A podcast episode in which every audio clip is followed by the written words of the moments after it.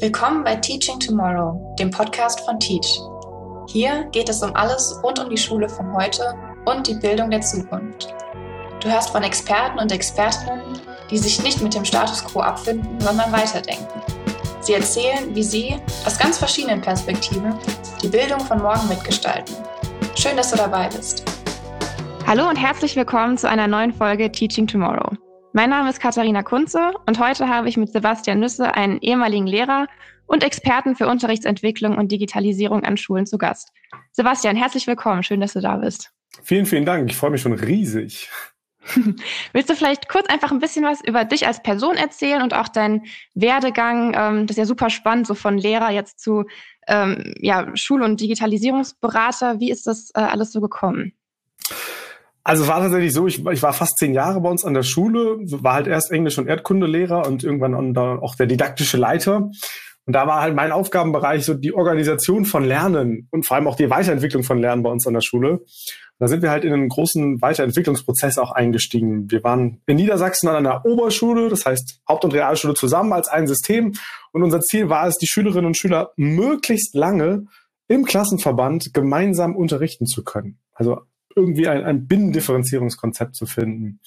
Und mhm. in dem Zusammenhang haben wir uns halt ganz viele Schulen angeguckt, wie die das so machen. Und äh, zum Beispiel die äh, neue evangelische Schule in Berlin, Zentrum, in Hamburg waren wir auch überall und haben daraus mhm. ein eigenes System für unsere Schule entwickelt, nämlich für Deutsch, Mathe und Englisch.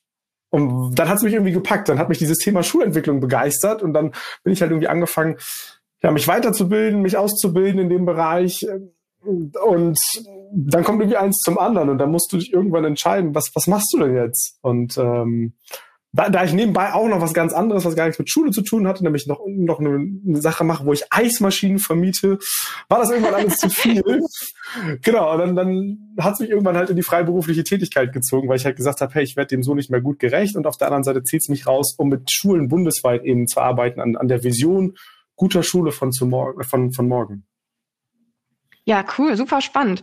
Und wie war so dieser Schritt für dich? Also stell mir jetzt vor, so nach zehn Jahren zu sagen, ähm, ich gehe jetzt quasi raus aus der Schule und äh, ja, entwickle mich dann nochmal in eine andere Richtung. War das für dich eine, äh, ja, ein langer Prozess der Entscheidung oder war das irgendwann einfach so, da wusstest du, jetzt äh, mache ich das? das äh, wie war das bei dir? Also so, sowohl als auch tatsächlich. Also äh, irgendwann war schon die Entscheidung bei uns, ähm, habe ich so gemerkt, ja, ich, ich mich zieht's irgendwie raus. So, also ich, ich brauche so mein eigenes Ding. Ähm, mhm. Und auf der anderen Seite, als ich dann in dem Moment, wo ich meine, meine Kündigung eingereicht habe, du musst ja offiziell dich entlassen lassen, ähm, war ja. mir irgendwie klar, ja, du, du bist jetzt irgendwie Berater. So hört sich ja cool an. Aber was das eigentlich genau ja. bedeutet und, und, und wie man da hinkommt, das ist halt ein super langer Weg. Also hm, so man, man sagt halt nicht, ich, ich höre jetzt mal eben auf und dann kennen dich andere Leute und machen was mit dir, sondern ähm, ja, ich habe tatsächlich ein Jahr lang ganz, ganz viele Seminare, Weiterbildungsveranstaltungen für mich selbst besucht, als systemischer Berater, ach, NLP, ähm, am, am Flipchart zeichnen tatsächlich. Also alles, was irgendwie so dazugehört. Mhm. Und, und dann, ich glaube, das Geheimnis ist, und das Geheimnis ist, glaube ich, aber immer, egal ob wir jetzt innerhalb oder außerhalb von Schule arbeiten und auch wenn es um Entwicklung geht, einfach mal zu machen. Also einfach mal anzufangen. Ja. Und ähm, ja, da bin ich halt irgendwann auch angefangen mit meinem eigenen Podcast. Hat irgendwie Bock, hey, komm, ich probier's mal. So, da kennt dich halt keiner. Da will ja. am Anfang auch keiner mit dir sprechen. So, also warum auch? Ähm, aber da musst du halt anfangen. Du musst einfach mal machen. Ja. Und das war halt irgendwie, das, das war irgendwie immer schon mein Motto. Also auch in der Schule damals, hey, wir machen es einfach. Gegen auch den Widerstand vielleicht einiger im Kollegium oder auch Eltern oder auch Schülern. Wir machen Dinge einfach mal anders und dann mal gucken, was passiert. Weil immer dann, wenn du anfängst, ja. dann, dann passieren Dinge einfach. Und wie kann man sich jetzt so deinen, also wenn es einen Alltag überhaupt gibt, aber wie kann man sich jetzt deine Arbeit so vorstellen? Ja, bunt und vielfältig. ähm, also von bis. Und das, das war tatsächlich, was mich so ein bisschen gereizt hat. Also ähm, mhm. natürlich begleite ich Schulen ganz intensiv. Das heißt, es gibt Schulen, wo ich, wo ich halt einen Tag mal hinkomme und da gucken wir uns an, ein Thema zum, zum Unterrichtsentwicklung. Das heißt, wie können wir auch gerade im Zusammenhang mit Digitalisierung unseren Unterricht weiterentwickeln? Weil halt, mhm. wenn ich nur Unterricht, den ich analog mache, einfach ins Digitale übertrage, das heißt, Blätter, die ich vorher analog verteilt habe, jetzt digital hochlade, ist das ja noch keine Weiterentwicklung im, im, im richtigen Sinne. Und da mal drauf zu gucken mit einem Kollegium oder auch mit kleinen Gruppen oder auch mal ein halbes Jahr mit einer Schule zu arbeiten und zu gucken, hey, Wie können wir beispielsweise Tablets sinnvoll implementieren? Weil, Stichwort Digitalpakt, viele Schulen kriegen ja jetzt Endgeräte, aber meistens ja nicht so viele, dass es für alle ausreicht. Sondern brauche ich ja eine vernünftige Lösung. Wie mache ich das dann bei uns an der Schule?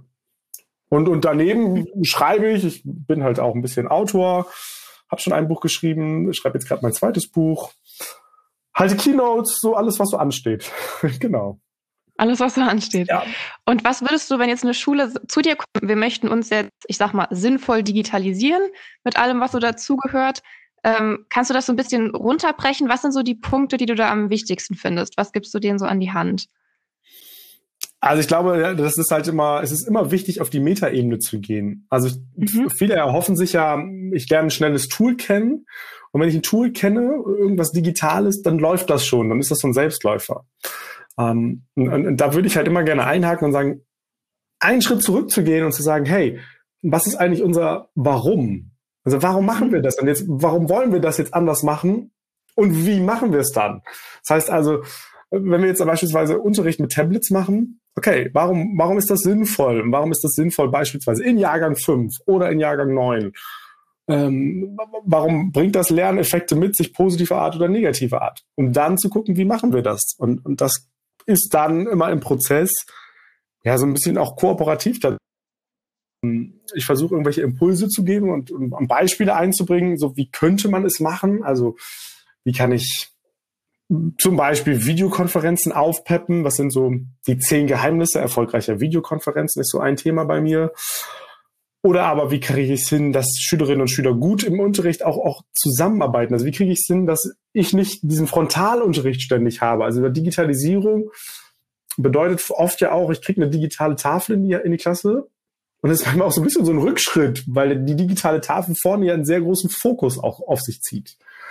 Um da mhm. zu gucken, hey, wie kriegen wir das aber trotzdem hin, dass mit diesen digitalen Möglichkeiten eben Kompetenz und personalisiertes Lernen stattfinden kann. Du hast ja vorhin auch das Stichwort Binnendifferenzierung schon gebracht. Wo siehst du da ähm, Chancen bei der Digitalisierung, dass man das vielleicht äh, noch besser umsetzen kann im Unterricht? Also vielleicht ein Thema, was ja gerade ganz viele Lehrkräfte, ich glaube ganz intensiv im letzten Jahr anfangen, angefangen haben zu nutzen oder auch vorher schon gemacht haben, aber jetzt intensiviert haben, ist ja das Thema Videos, Videos im Unterricht. Ähm, und im klassischen Kontext ist es so, Vorne steht die Tafel, der Beamer, was auch immer, wo ein Video gezeigt wird. Und ähm, alle Schülerinnen und Schüler, sagen wir mal 25, gucken währenddessen nach vorne, gucken sich dieses eine Video an, kriegen währenddessen halt eine Aufgabe, lösen die Aufgaben vielleicht schon beim Gucken. So, dann ist das erste Gucken rum, die sprechen sich kurz miteinander ab, wir gucken uns das ein zweites Mal an und dann ist Ende und dann besprechen wir die Aufgaben. So, ganz klassischer Kontext. Digitalisierung gibt uns jetzt die Möglichkeit, jedem einzelnen Schüler, jeder einzelnen Schülerin in der Klasse das Video personalisiert auszuspielen. Und was meine ich damit?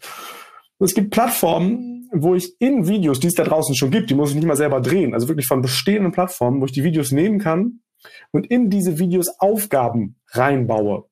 Das heißt, die Aufgaben, die vorher auf dem Zettel standen, die werden jetzt im Laufe des Videoanschauens eingeblendet. Und der Schüler muss dann auch, das wird automatisch gestoppt. Der Schüler muss antworten und kann erst dann weitermachen. Oder aber er spult nochmal zurück quasi und guckt sich das nochmal an. Und dann kann das bedeuten, dass ein Schüler sich das vielleicht einmal anguckt und ein weiterer Schüler guckt sich das dreimal an und ein weiterer Schüler guckt sich das vielleicht fünfmal an insgesamt, je nachdem, was er für ein Lerntempo hat, was er auch für ein Lerntyp ist. Also bei mir in der Klasse war es so, neben der großen Bandbreite an, an Schülerinnen und Schülern hatten wir halt wir hatten Schüler vom Gymnasium, von der Realschule, von der Hauptschule, Schülerinnen und Schüler mit Unterstützungsbedarf unterschiedlichster Art und auch zwei Schülerinnen und Schüler mit Autismus. Und, und die kann ich halt nicht alle gleich beschulen. Dafür ist Lernen einfach zu unterschiedlich. Und, und da setzt halt Digitalisierung toll an, weil hey, dann spiele ich halt das Video an alle aus und jeder macht das in seinem Tempo. Vorteil von Digitalisierung ist, um es auf den Punkt zu bringen, glaube ich, Lernen muss nicht mehr zur gleichen Zeit, am gleichen Ort, am gleichen Gegenstand stattfinden. Mhm. Ja, das, äh, wenn man das umgesetzt kriegt, dann hat man ja echt super viel gewonnen, auf jeden Fall. Das setzt äh, halt voraus, wenn ich, das, wenn ich das noch sagen darf, das setzt halt eine komplette ja. Veränderung auch der, der Lehrerrolle und der Lehrerperspektive natürlich auch voraus. Also ich bin halt nicht mehr der, der Instrukteur an der Stelle, sondern ich bin halt der Gestalter. Ich stelle die Lernumgebung zur Verfügung das kann ich auch durchaus auch eng machen. Aber der Weg zum Ziel ist halt das, was die Schülerinnen und Schüler ja sich selbst auswählen dürfen, in Anführungsstrichen, also durch das Angebot, was halt da ist, beziehungsweise durch die Begleitung, die ich ihnen gebe. Aber ich glaube, da, da liegt der, da liegt die Zukunft drin und auch da liegt, liegt definitiv auch das, der, der Kern und der Wert. Das wollte ich auch gerade fragen, weil das ja auch wirklich die Rolle der Lehrperson einfach komplett äh, modifiziert in einer gewissen Weise. Ähm, was glaube außen vor gelassen wird, wenn man darüber spricht. Ähm, wie erlebst du das denn so an den Schulen oder vielleicht auch, ähm, wenn du da ähm, was mit zu tun hast, auch äh, in der Lehrerausbildung? Inwiefern ähm, ist dieser Wandel schon so wirklich in den Köpfen quasi angekommen, dass jetzt auch die Rolle der Lehrkraft sich vielleicht sehr stark wandelt mit der Digitalisierung? Also vielleicht um eine Sache vorwegzuschießen, es ist ja völlig normal, dass uns Veränderungen, und das ist ja ein großer Veränderungsprozess, der da irgendwie stattfindet ja. und auch noch stattfinden wird, äh, es ist ja völlig normal, dass Veränderungen uns Angst macht.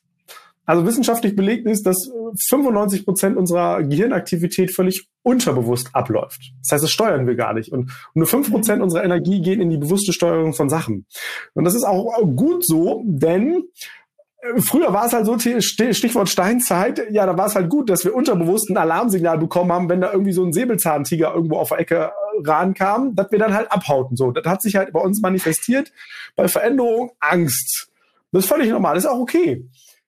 Und gleichzeitig ist es aber so, ja, dass Veränderung nun mal einfach stattfindet. Also das können wir sowieso nicht verändern. Ob wir das jetzt gut finden oder schlecht finden, die passiert ja trotzdem. Es ist ja nicht auf Schule begrenzt, sondern ist ja ein gesamtgesellschaftlich globales Phänomen, möchte ich mal sagen. Und ähm, ja, da, da hilft es halt manchmal so ein bisschen unser Gehirn zu überlisten. Das ist halt anstrengend, definitiv. Und, und wenn man sich so Veränderungskurven anschaut, auch in Entwicklungsprozessen, dann ist halt das Erste, wenn man mit Veränderungen kommt, dann ist erstmal die Laune im Keller. So, völlig normal.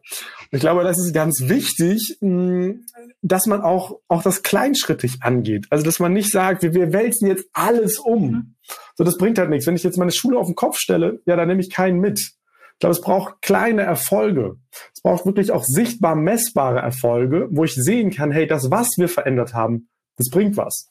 So, du hast mich gefragt, wie, wie nehme ich das wahr in der Schule oder auch in der Ausbildung? Ich bin ja auch in der Uni als Dozent. Das ist sehr, sehr unterschiedlich tatsächlich. Also es gibt Schulen, die sind da absolute Vorreiter, die, die haben so ein sehr auch veränderungswilliges Kollegium, muss man sagen, sehr veränderungswillige Menschen. Das hat ja auch sehr viel mit unserer eigenen Mentalität zu tun und auch so, wie wir aufgewachsen sind und, und wie wir, wie wir einfach grundsätzlich, ähm, ja, wie unsere Einstellung da ist. Äh, in der Lehre-Ausbildung tatsächlich ist es häufig so, dass die leider, leider noch, noch, noch sehr weit, würde ich sagen, von der, von der schulischen Realität entfernt ist. Also ich mache halt jedes Mal, jedes Jahr im, im Wintersemester ein Seminar digitale Unterrichtsmedien und äh, habe dann halt Masterstudenten oder Studierende und da ist es schon so, dass die, die, die häufig noch, noch gar nichts von den Dingen gehört haben. So ganz banale Dinge, die in Schule halt stattfinden. Ähm, ja. die aber ganz viel ausmachen. Und, und, und das erlebe ich aber, also das ist in Schulen auch sehr unterschiedlich, von bis tatsächlich, quer durch die Republik. Das kannst du also auch nicht irgendwie auf kann man gar nicht festmachen, woran das liegt. Ich glaube, eine Sache, die ganz gut ist für Veränderungsprozesse, oder was, die, die Schulungen, die am tollsten, am erfolgreichsten sind, sind die, die auch ein bisschen Spaß machen. Und das meine ich wirklich ganz so, also mhm. also die, die schön sind. Also ich sage immer, lassen Sie es uns schön machen. Wir wollen ja schließlich auch, dass es bei uns zu Hause schön ist. Wir wollen irgendwie, dass unser Essen schön angerichtet ist. Da freuen wir uns drüber. Wir freuen uns darüber, wenn wir in, in wenn unser Bett schön gemacht ist im Hotelzimmer, keine Ahnung, irgendwie solche Beispiele. Also wir freuen uns darüber, wenn unsere Umgebung schön ist. Und ich habe manchmal das Gefühl, dass wir das in Schule vergessen haben. Weil wir haben so Arbeitsblätter, die kopieren wir in Schwarz-Weiß. Ja, das ist doch nicht schön. Ich meine, das ist völlig, völlig normales Realität, aber das ist halt nicht schön. Ja. So, da gibt es doch, Digitalisierung bietet uns doch so viele Möglichkeiten, das schön zu machen. Ja. Und das sind auch die Veranstaltungen, die schön sind. Da gibt es zum Beispiel, da, da gibt es wirklich jetzt ein banales Beispiel, aber ganz ehrlich, hey, da gibt's halt was zu essen, da gibt's was zu trinken, da ist einfach gute Grundstimmung schon grundsätzlich da. Da ist einfach Freude und dann macht's halt auch mehr Freude, sich auf Veränderungen einzulassen, weil es dann leichter ist. Ja, ja. Nee, das ist ein sehr guter Punkt auf jeden Fall. Ähm, wie hast du denn so das letzte Jahr jetzt so wahrgenommen während, äh, während der Corona-Zeit? Hast du da eher so eine, ich sag mal, allgemeine was heißt Panik, aber so ein bisschen so ein Überranntheitsgefühl oder eher so ein ähm, jetzt geht's voran Gefühl? Wie kam das so bei dir an? Also es, ja, lustig, das kann ich auf zwei Ebenen beantworten. Einmal von mir selbst und auch, auch aus meiner Perspektive, die ich so wahrgenommen habe. Also tatsächlich war es so, äh, eigentlich wollte ich gar nicht so, so aus der Schule in die Schule. Ich habe halt 2019 in den Sommerferien war mein, mein, mein letzter Tag. Und dann habe ich drei Monate auf dem Kreuzfahrtschiff gearbeitet, weil ich mal was ganz anderes machen wollte. Ach cool. Und dann ähm, war ich halt Ende 2019 wieder in Deutschland zurück und dann habe ich überlegt, was, was machst du jetzt? Und habe dann dieses Seminar wieder an der Uni gegeben und habe dann gemerkt, boah, total schön. So Persönlichkeitsentwicklung mit Menschen macht total viel Spaß. Ja, dann habe ich überlegt, ach komm, entwickel mal ein Seminar zum Thema Persönlichkeitsentwicklung, lebe deine Träume. Und dann war März, als das dann endlich starten sollte, und dann kam ja diese Pandemie und dann ging halt gar nichts mehr. Und dann, ich erinnere mich gut, dann saß ich bei meinen Eltern zu Hause und meine Mutter guckte mich so an und sagte, ja, was machst du denn jetzt? Ich sagte, ja, weiß ich auch nicht so genau. Und da sagt sie, ja, ja, du kennst dich doch so gut aus mit Digitalisierung und Schule, das macht dir doch Spaß. Ich sage, ja, Mama, weiß ich auch nicht, brauchen irgendwelche Leute das? Naja, und dann äh, hat sie mich irgendwie da getriggert äh, und dann habe ich halt die Zeit genutzt, weil die ersten Wochen war, glaube ich, Lahmzustand. Also das überall, bei mir, aber auch in Schule und irgendwie waren auch alle überrannt und überrascht von dem, was da passiert ist. Ähm, oder viele zumindest. Und dann habe ich halt ja. die Zeit genutzt und habe diesen Podcast gestartet und mein Buch geschrieben. Und, und ich glaube, dann, als es endlich wieder losging, auch, also so im Mai, als Schülerinnen und Schüler auch wieder zurückkamen, als so ein bisschen dieser erste Schock sich gelegt hat, dann habe ich schon eine sehr große Aufbruchstimmung wahrgenommen. Es gab sehr, sehr viele Lehrkräfte, die sich da weiterbilden wollten und auch wissen wollten, wie kriege ich denn das jetzt hin, wie kann ich es gut und wie kann ich es schön machen. Ähm, das heißt also, es hat ja ganz viel auch, auch Online-Formate sind dann plötzlich aufgeploppt. Es gab neue Initiativen, wie für Schule. Also all diese Dinge, die dann entstanden sind, haben ganz, ganz viele tolle Dinge hervorgebracht. Ich glaube schon, dass sich in der, also quer durch die Republik ganz, ganz viele Lehrkräfte aufgemacht haben und, und super motiviert sind, was, was zu machen. Es ist eher, glaube ich, so dieses, ja, die strukturelle Frustration, die dann manchmal vorherrscht, dass Dinge, wenn wir sie wollen, aber an Strukturen dann irgendwie scheitern. Und, und ja, da, da, da prallen manchmal zwei Welten aufeinander. Ja, das wäre jetzt auch so ein bisschen meine nächste Frage gewesen, inwiefern du in deiner Arbeit ähm, manchmal auch an Grenzen stößt, vielleicht wenn du in der Schule was mit, äh, mit Lehrkräften zum Beispiel zusammen entwickelst. Ähm, passiert es auch manchmal, dass ihr dann an einen Punkt kommt, wo ihr sagt, jetzt könnte man noch das und das machen, aber das ist quasi strukturell nicht möglich? Oder ist es schon so, dass ihr eigentlich normalerweise die Sachen, die ihr quasi plant und entwerft, dann auch umsetzen könnt? Ja, ständig tatsächlich passiert das. Also es ist halt, mh, mm, ich versuche halt immer, wenn ich Schulen begleite, möglichst viele Angebote zu schaffen, also was die mit ihren Schülerinnen und Schülern machen können, was jetzt Plattform und, und Geräte unabhängig ist. Weil eine Herausforderung momentan ist ja, dass viele Schülerinnen und Schüler halt einfach nur mit dem Smartphone arbeiten, jetzt aktuell von zu Hause. Äh, und mir ist es halt immer auch ein Anliegen zu gucken, nicht nur jetzt für die Zeit dieser aktuellen Situation Dinge zu verändern und anzupassen, sondern auch darüber hinaus. Also das Thema Digitalisierung ist ja nicht mit dem Überwinden der Situation zu Ende. Da geht's ja erst richtig los. Und ja, da gibt's halt häufig schon die Situation, das hört sich dann ganz gut an, sagen Lehrkräfte, aber wir haben gar nicht die Endgeräte dafür. Oder ganz banal, wir haben gar kein WLAN in der Schule. So, das ist halt total frustrierend. Da passiert gerade ganz viel, ja, ich glaube, manchmal wünschen wir uns einfach in Schule mehr Geschwindigkeit, mit der es passieren könnte. Also Stichwort Glasfaserausbau, WLAN-Ausbau. Das sind halt so, so Basics, die brauche ich einfach, sonst funktioniert's halt nicht, weil Digitalisierung braucht halt irgendwie eine Internetanbindung im Regelfall. Ja. Und dann gibt's aber auch manchmal so ganz banale Dinge, also auch wieder ähm, ganz häufig natürlich auch die Datenschutzfrage. Das ist auch sehr bundeslandabhängig und auch, habe ich manchmal das Gefühl, so regionsabhängig. Ähm, äh, manche Dinge sind ja sehr restriktiv, was den Datenschutz anbelangt. Da darf man fast gar nichts, sondern wird irgendwie alles verboten und man, man hat immer das Gefühl, Lehrkräfte, die was Innovatives machen wollen, die stehen schon mit, nicht nur mit einem Bein, sondern mit, mit zwei Beinen im Gefängnis. Ähm, woanders ist das völlig in Anführungsstrichen egal, was Lehrkräfte machen. Hauptsache, die machen was und kümmern sich um die Schülerinnen und Schüler. Und das ist, das finde ich irgendwie so schade, dass dadurch oft sowas ausgebremst wird. Weil ich habe dann das Gefühl, dass dass Datenschutz manchmal auch vorweggeschoben wird, um Dinge nicht verändern zu müssen. Damit meine ich nicht, dass Datenschutz nicht wichtig ist. Absolut. Ja. Aber ich glaube, es geht manchmal, also gerade jetzt in ungewöhnlichen Zeiten, ja, da brauchen wir auch ungewöhnliche Lösungen. Und ich glaube, wir können uns dann, wenn alles wieder normal ist, wieder über die normalen Bedingungen streiten und diskutieren und austauschen. Ja, ähm, vielleicht noch eine Frage, die dir denn wünschen, vielleicht für die nächsten oder für die kommenden Monate und äh, Jahre vielleicht auch, Ähm, was müsste sich vielleicht an, an Rahmenbedingungen noch ändern, ähm, dass wirklich für alle Schulen eine gelungene Digitalisierung möglich ist aus deiner Sicht? Und das ist jetzt aber eine spannende Frage, was sich strukturell mal mit den Rahmenbedingungen verändern. Also ich glaube, Lehrkräfte dürfen, dürften, dürften mehr, so ist das richtige Wort, dürften mehr Unterstützung haben in dem, was sie an innovativen Dingen machen. Also einfach auch mal zu gucken, wir, wir probieren einfach mal Dinge aus, weil es ist einfach gerade neu und wir sagen nicht von vornherein, das geht nicht, das funktioniert nicht, das haben wir immer schon anders gemacht, sondern einfach mal auf diesen, auf diesen Prozess einzulassen und auch, ich glaube, ganz wichtig, sich auch den Mut einzugestehen, auch das gemeinsam mit den Schülerinnen und Schülern zu machen. Also äh, ganz oft höre ich dann, ja, ich, ich weiß gar nicht mehr so, ob, ob meine Schüler, die wissen das, glaube ich, mehr als ich und deswegen mache ich das nicht. Deswegen mache ich keine Videokonferenz oder deswegen mache ich das nicht mit dem Whiteboard oder was auch immer. Ich glaube, da einfach auch mehr Mut an die Lehrkräfte ranzutragen und ihnen auch zuzugestehen, hey, ist überhaupt nicht schlimm, wenn du das nicht können, kannst. So, das können wir alle irgendwie noch nicht so richtig, aber wir sind halt auf dem Weg und das ist toll. Und natürlich, ja, auf jeden Fall äh, Gas zu geben, wo auch immer möglich, äh, im Ausbau von, von WLAN, von Anbindung. Ich weiß nicht, ob es der richtige Weg ist. Das ist eine andere Diskussion. Wir statten Schulen ja gerade auch mit Endgeräten aus. Das ist natürlich total sinnvoll. Da ist für mich so ein bisschen die Frage der, der Nachhaltigkeit. Denn irgendwann sind diese Geräte ja auch veraltet. Und wenn ich dann ein Konzept an meiner Schule habe, wie das funktioniert, also so, ich habe jetzt eine Schule zum Beispiel, die ich in Duisburg betreue, 500 Tablets circa für über 1400 Schüler. Super. Aber was passiert, wenn diese Tablets irgendwann nicht mehr da sind, weil sie irgendwann aufgebraucht sind? Was passiert dann? Und ich glaube, da braucht es auch nochmal Ideen und Konzepte. Und da auch ein bisschen auf die Lehrkräfte zu hören. Es gibt so viele, es gibt so viele tolle Lehrkräfte, die tolle Dinge machen, auch öffentlich tragen. Und ich glaube, miteinander zu sprechen, ist ein wichtiger Punkt und nicht übereinander.